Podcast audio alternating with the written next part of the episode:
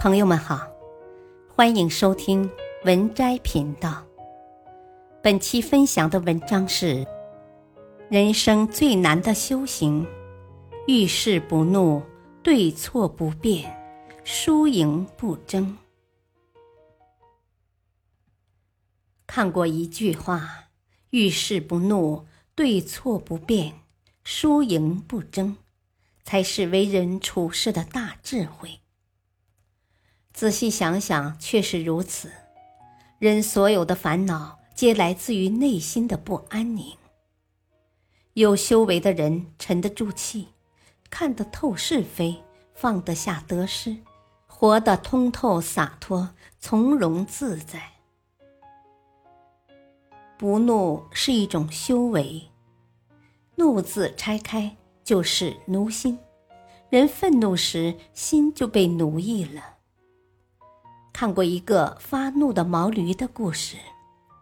有一头毛驴本来在磨坊里任劳任怨的拉磨，突然一条流浪狗跑过来，摇着尾巴，冷嘲热讽道：“哎呦，你这头傻驴真可怜，只配在院子里拉磨。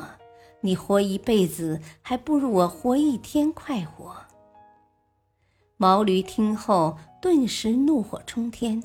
飞快地冲上去，可是狗跑得太快，没追上。他越想越生气，完全没有心思干活了。这时，主人八岁的儿子跑过来要骑驴，毛驴正好没地方发泄，一脚将孩子踢出去，孩子摔得头破血流。主人非常恼火，直接把驴卖到了屠宰场。驴子的悲剧，其实现实生活中我们都或多或少经历过。生活中总会遇到一些对你说三道四的人，因此丧失理智，大动干戈，只会让情绪失控，酿成无法挽回的僵局，到头来吃亏的还是自己。正所谓，一忍可以治百辱，一静。可以治百怒。怒而不言，气话不入耳，放过别人也是放过自己。作家歌德的诗歌在当时广为传颂，但也有些人怀有成见。有一次，在一条狭窄的小路上，歌德遇到了一个批评家。批评家素来看不惯歌德的作品，他高傲地说。我从来不给蠢货让路。歌德没有生气，反而退让到路边，微笑着说：“哼，我恰好相反。面对不愉快的事，一笑而过是最有力的还击。做人要像河流一样，遇到障碍就绕开，绕不过去就蓄积力量漫过去。”苏东坡说过一句话：“猝然临之而不惊，无故加之而不怒，此其所挟持者甚大，而其志甚远也。”做人赢在和气，败在脾气，贵在大气。能压得住脾气，才能掌控好自己的人生。不变是一种格局。网上看过一个提问：跟人争辩是一种什么样的体验？评论区有个答案，说出了大部分人的真实想法。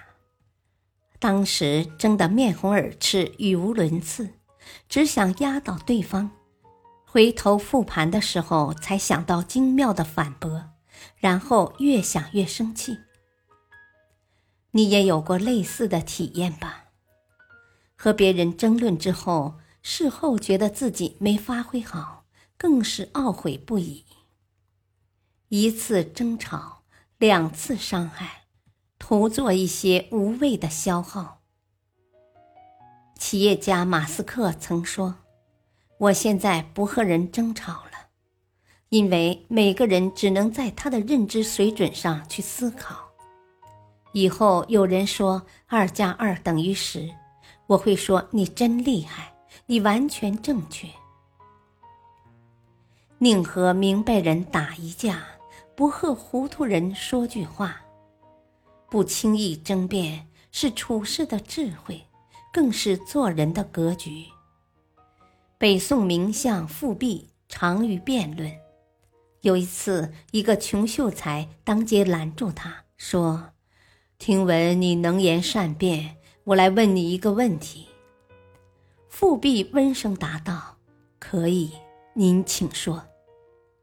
若有人公然辱骂你，你该如何应对呢？”“哦，我会装作没有听见。”那人嘲笑富弼是个缩头乌龟，浪得虚名。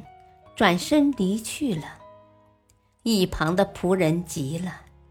富弼说：“哦，此人带着怒气而来，我若与他争论，必定吵得面红耳赤。即便吵赢了他，也是口服心不服，徒劳无益呀。”庄子曰：“大辩不辩。如果你错了，多说无益。”如果你没错，事实自然水落石出。瓷器永远不要去和砖头对抗。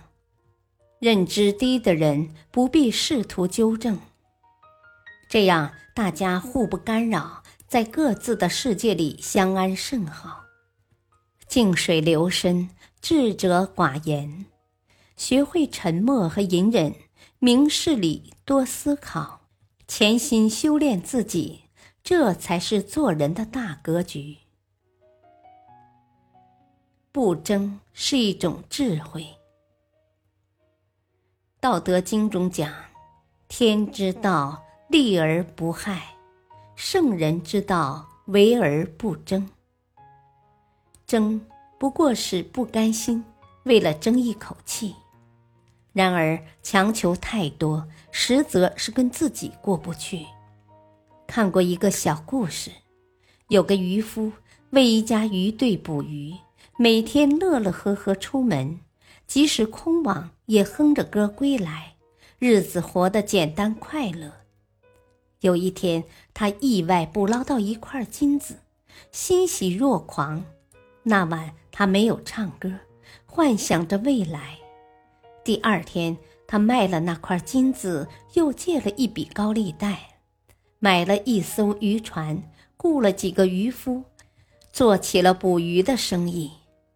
几年下来，生意越做越大，可他却再也笑不出来了。每天不是担心天气好坏，就是要跟其他鱼队竞争鱼价，内心没有片刻安宁。一次龙卷风让船触礁，损失惨重，渔夫心情跌落到极点。沮丧地走在海滩上，这时他看到一个流浪汉躺在沙滩上晒着太阳，哼着歌。渔夫不解地问：“你一无所有，怎么会这么快乐？”流浪汉说：“啊，我有阳光，有健康，有自由，为什么要不快乐呢？”渔夫恍然大悟。他想起以前自己也是个知足常乐的人，只是因为一味的去争取，失去了快乐的本能。国学大师南怀瑾说：“生命中只有被欲望迷乱了的人，才一定要分出尊卑高下。不争是人生致敬。不争不是不追求，而是不强求。”知道该做什么，什么是最适合的。爱而不能，求而不得，本就是人生常态。该来的终究会来，不该来的强求也没用。凡事尽力就好，不要过于强求结果。菜根谭说道：“夫唯不争，天下莫能与之争。”人生最曼妙的风景，不过是静而不争，知足常乐，得之坦然，失之泰然，内心淡泊自在随缘。老子有曰：“善战者不怒，善柔者不变，善胜者不争。”平心静气，方能成就大器；沉默不言，就是最好的辩解。保持一颗平常心，人生就会少很多烦恼。人活一世，是一个不断与自己、与世界和解的过程。过得好不好，心态最重要。本篇文章选自微信公众号“国学人生”，感谢您的收听，再会。